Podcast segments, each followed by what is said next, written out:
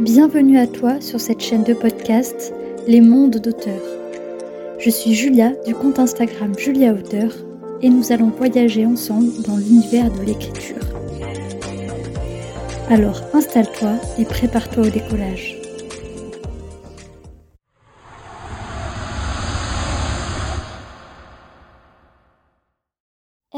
On se retrouve aujourd'hui pour un épisode de podcast un peu particulier puisqu'il s'agit d'un extrait de mon dernier roman intitulé Entre les lignes d'Aldric Cassius Jr. Euh, que je vais vous lire et donc c'est un format d'épisode qui m'a été conseillé euh, par un abonné euh, sur Instagram. Donc voilà, si vous avez des suggestions vous aussi de format d'épisodes que je peux essayer, n'hésitez pas à me le dire. Donc c'est la première fois que je faisais ce genre d'épisode, donc soyez indulgents. Il faut dire que euh, je m'y suis reprise plusieurs fois pour lire cet extrait euh, de la bonne manière, donc j'espère que cela vous conviendra. J'ai également ajouté des bruitages euh, pour une immersion plus totale. Donc ne soyez pas surpris si vous entendez des alarmes pendant l'épisode. Donc j'espère aussi que la longueur vous conviendra. Donc il ne s'agit pas d'un chapitre entier, mais d'un extrait qui est issu du chapitre 10 pour l'instant, puisque sans doute que pendant la réécriture, euh, la numérotation changera. Donc pour l'instant, c'est un extrait du chapitre 10. Euh, donc euh, ça se situe à peu près à la moitié, puisqu'il y a 20 chapitres pour le moment. Et donc c'est un passage qui compte un événement du passé de Aldric et donc il y a un passage à la troisième personne, mais également un passage à la fin à la première personne, puisque c'est un extrait directement tiré de son journal de bord. Donc euh, j'espère que cet extrait vous plaira, il y a un peu d'action et quelques références scientifiques, donc c'est ce que je voulais parce que c'est le contenu principal de ce roman. Euh, petite précision, le LHC est un accélérateur à particules euh, donc situé dans un tunnel sous la frontière franco-suisse. Donc voilà, je vous invite à chercher un peu plus de détails sur internet si cela vous intéresse. Et donc voilà, c'était pour vous situer. Et je vous laisse avec l'extrait. Alors, bonne écoute Aldric savait que c'était de la folie. Mais la colère l'aveuglait trop en cet instant pour qu'il ne puisse distinguer ce que lui dictait sa raison ou bien son cœur blessé. Aussi, le temps que son alarme ne se déclenche, il avait eu le temps de réconcilier l'un et l'autre pour passer à l'action. Dans ses rêves, Hannibal et lui posaient chacun une main sur la manette de mise en route et procédaient au compte à rebours ensemble. Mais la réalité ne saurait être plus différente. Au lieu de cela, il abaissa la manette d'un seul geste rageur. La lumière se fit progressivement dans le tunnel et un vacarme de fond s'épaissit, tandis que chacune des composantes du LHC s'activait. Depuis la tour de contrôle, Aldrich s'assura que tout était en ordre. Le programme s'était lancé comme prévu, selon ses propres réglages. Quelque temps plus tard, l'ordinateur quantique amassait ses premiers résultats. Aldrich ne quittait pas l'écran du regard, guettant le moindre signe d'apparition d'une super particule. Son cœur faisait presque autant de remue-ménage que la ventilation qui empêchait la surchauffe des machines. Et bientôt, il oublia l'absence de Hannibal. Le voilà en tête à tête avec son rêve. Il suffisait qu'une particule soit créée et sa vie changerait à jamais. Peut-être connaîtrait-il enfin le bonheur ou quelque chose qui s'en approche. Mais Aldric n'était pas homme à se contenter des plaisirs simples de la vie. Dès lors que son regard avait croisé celui de la lune et des étoiles dans le jardin de sa demeure familiale, il avait su que son destin ne se limiterait pas aux frontières terrestres. Et il se sentit aussitôt apaisé. Il n'était pas obligé de feindre d'être comme tout le monde, ni même de vouloir l'être. parce que quelque chose de bien plus grand l'attendait ailleurs. Tout ce qu'il avait vécu jusqu'à présent n'était qu'un prélude, le menant à cet instant précis.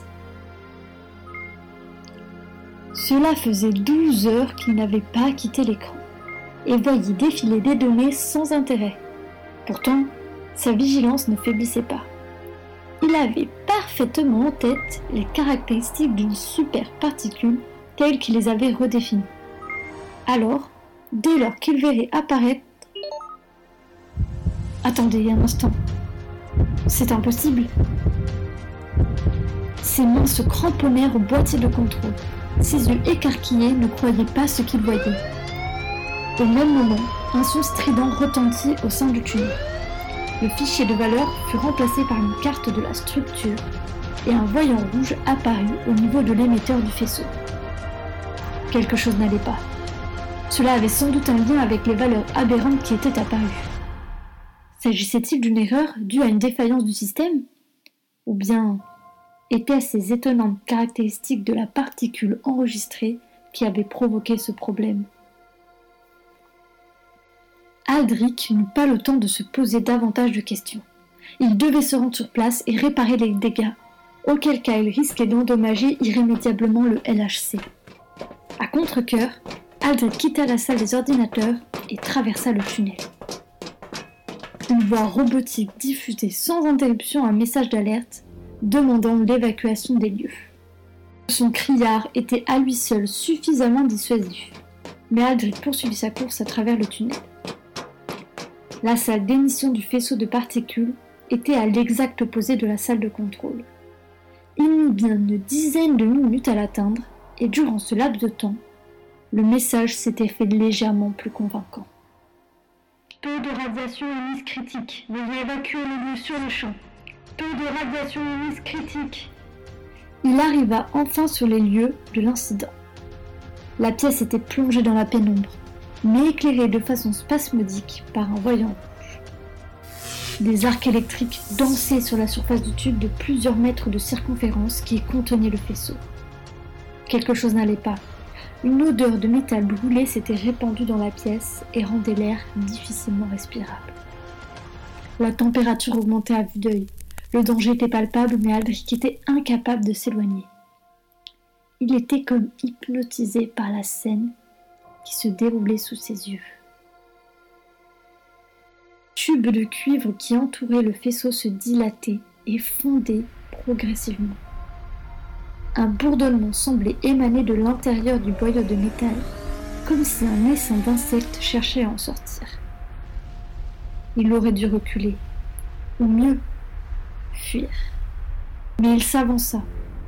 Ses yeux le brûlaient et il tâtonna sur son front à la recherche de son masque anti-rayonnement. Malheureusement, il l'avait ôté avant de se coucher et l'avait laissé dans la salle de contrôle. Plissa les paupières et plaça sa main en visière. La chaleur était suffocante, mais il ne pouvait prendre le risque de se dévêtir et s'exposer à des brûlures cutanées. À présent, ce n'était plus simplement un son qui animait le tube, mais bel et bien une force qui le secouait. Les rayons lumineux bleutés fusaient dans tous les sens depuis la brèche percée à même le cylindre. Adric en esquiva une de peu et poursuivit sa progression avec fébrilité. Son cerveau fonctionnait à toute allure. Le LHC était conçu pour produire et contenir des phénomènes de haute intensité énergétique. Or, le faisceau avait eu raison de son armure, ce qui ne pouvait signifier qu'une chose la valeur qu'avait affichée l'écran n'avait rien d'une anomalie. Le LHC avait produit une particule aux caractéristiques insensées. Il se trouvait suffisamment proche à présent pour que les émissions d'énergie provoquent des picotements sur son visage. Il se pencha en avant pour mieux voir l'intérieur de la faille, et c'est alors qu'un rayon en jaillit. La raie lumineuse le traversa comme une flèche et lui donna l'impression d'être frappé par la foudre.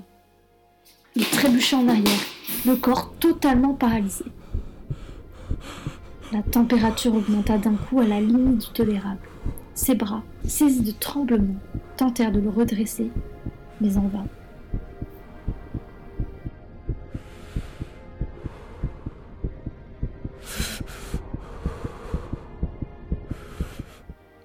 Rouge avait cessé, et seuls les arcs électriques répandaient une lumière crue par intermittence au sein de la salle.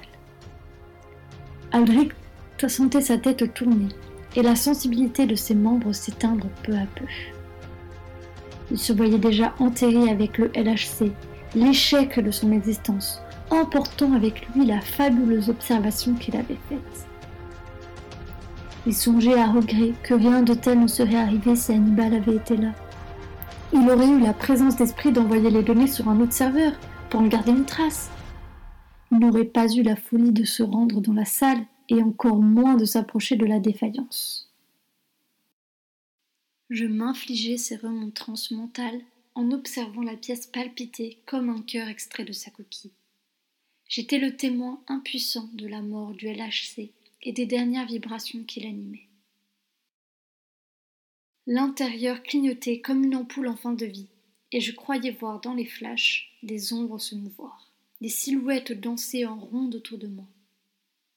Les crépitements devenaient des paroles à mes oreilles, des chuchotements que j'étais incapable de comprendre. Je n'avais aucune idée de la nature du spectacle auquel j'assistais, mais j'étais à peu près certain qu'il s'agirait de la dernière chose que je ne verrais jamais. Alors, je gardai les yeux ouverts. Dans l'obscurité, la pièce retrouvait son aspect figé, mais dès lors qu'un arc fendait l'air, la lumière qu'il diffusait révélait autour de lui ces curieuses silhouettes. Un grondement sourd secoua le tunnel, et une seconde plus tard surgit l'explosion que je ne vis jamais. J'emportai avec moi l'impression que l'un des anges qui veillait sur moi s'était interposé, et je perdis connaissance. Extrait du journal de bord de Aldrich Cassius Jr. le 3 février 2068. Voilà, donc j'espère que cet extrait vous aura plu. C'était la première fois que je faisais un podcast dans ce genre, euh, donc euh, où je lisais directement un extrait d'un de mes romans. Donc si ça vous a plu, euh, n'hésitez pas à me le faire savoir et peut-être que je réitérerai l'expérience avec un autre livre si cela vous intéresse. En attendant, je vous invite à écouter l'épisode de podcast dans lequel je parle de ce roman et euh, de la manière dont je l'ai conçu, pourquoi euh, je l'ai écrit et quelles ont été les difficultés que j'ai pu rencontrer. Et on se retrouve pour un prochain épisode de podcast à venir. En attendant, écrivez bien.